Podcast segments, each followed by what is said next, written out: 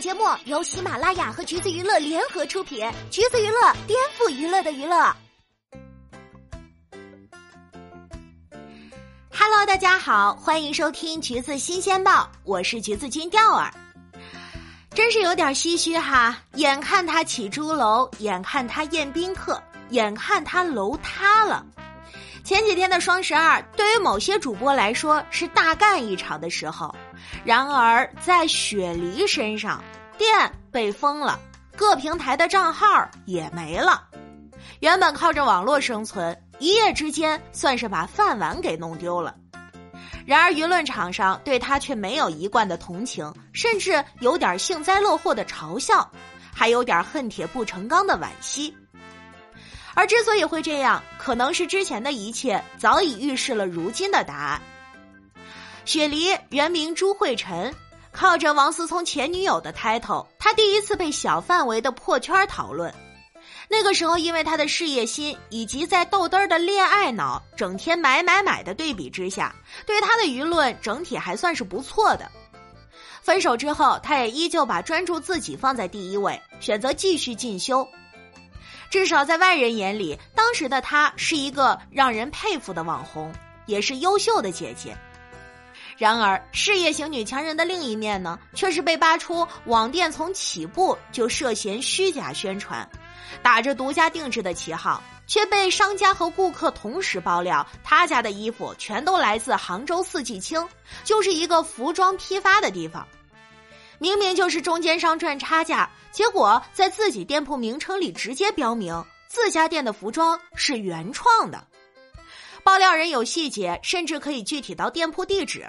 然而到了雪梨这儿，网友问他：“你是在四季青批发的？”明确表示不是。当然了，没有任何证据的否认，也多少没有什么说服力。在办公地址上也被人扒出了漏洞。他发了个微博，说做淘宝三年，终于有了自己正式的办公室。配图是自己在一间有百叶窗的白色房间，很难不让人联想到这就是他所说的正式办公室。还真不是，后来被人爆料，这只是一间摄影基地的内景，不止他一个网红在这儿拍过。不过呢，这时候他还只是一个顶着王思聪前女友的小网红，如果能够及时止损，口碑还是有翻转可能的。可是他呢，伴随着结婚生子的新闻，加上和前夫人林珊珊联合成立了陈帆公司，他热度不减的同时，事业也被越来越多的人质疑。第一就是疑似抄袭，两年前独家被戳破是打版，显然没能让他长记性。被某原创品牌直接挂出来说设计是照搬的，也同样是因为抄袭，被品牌官方直接质问过节操去哪儿了。但是这种无形资产知识产权的纠纷向来都比较难以判定，后来直接抄到了某国际大牌上面，抄人家的口红，如果非说有原创的地方，可能就是 logo 不同吧。然而，面对质疑，他的回应是：虽然看起来一样，但是内在材质不同，这是业内的公模。最后再卖惨一波，说我还没有能力搞私模。在评论区里也展示了自己超强的口才，解释了一大堆。总结一下就是：内在不像，只是外表的像。这我都是有苦衷的。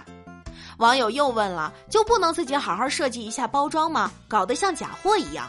他说：“喜欢我的又不是因为大牌，是因为想尝试不同。虽然他各种狡辩，各种模糊重点不承认，但是有些事情不是你不承认，路人就没有自己的判断力了。被三番五次的质疑抄袭后，那时他的口碑就已经明显下滑了。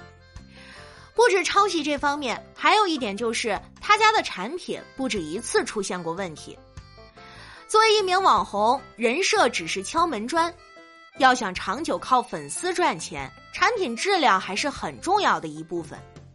但是在他身上显然是没做到，衣服质量堪忧，被爆料过还是新衣服呢，就能脱毛脱的沾对面的人一身，品控也超级让人无语，被投诉过新衣服就有一个巨大的洞。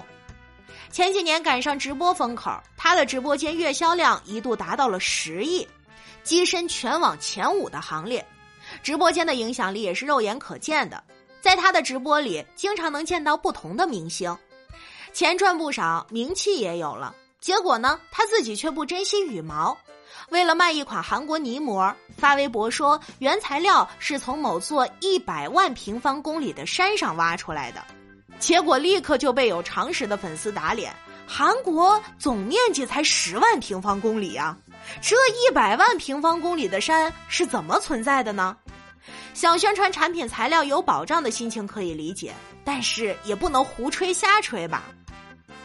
价格上也被曝光过割粉丝的韭菜，明明官方店原价只有两千五的海参，他为了促销，硬生生的说原价要八千多，是真的不怕工商局来查吗？粉丝跑去问他，还被他拉黑删评了。不过后来也还是回应了，给出的理由是价格差距过大，是因为商家仅此一次的开业活动，以及那一阵儿海参整体涨价了。但立刻被其他海参资深吃货打脸，说我常年买，没感觉有价格浮动啊。当然了，也不能全盘相信粉丝的一家之言。不同的品牌，而且还是没有办法量产的野生海产品，一年价格飞涨也不是没发生过的事儿。那么可以量产的产品呢？之前直播间里卖的手镯。他直播里看到的成色和顾客实际收到的产品简直差的不要太多，你说好好一个网红，怎么就不能在做生意上实事求是一些呢？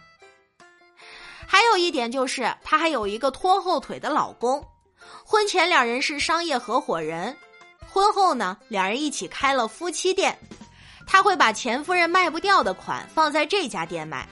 她的老公也在前年从幕后走到幕前，和老婆一起搞起了直播，靠着老婆引流，可是却不珍惜流量。粉丝在他家买衣服，就多问了几句，结果客服直接把人家给拉黑了。这就是做生意的态度吗？然后又公开问候粉丝母亲，具体过程就是一次直播，张大奕发战报说自己直播销售额过亿。结果他气不过，发微博阴阳说对方在吹牛，于是评论区就有粉丝说自己谁也不占，但是仅从他的语气上来看，显得有点没度量。好嘛，他当下就破防了，直接当众爆粗口，而这也多少会连带影响到雪梨，质量不行，起家的黑历史也是一大堆，还有老公的回复也不止一次漏洞百出，导致他的人设稀碎。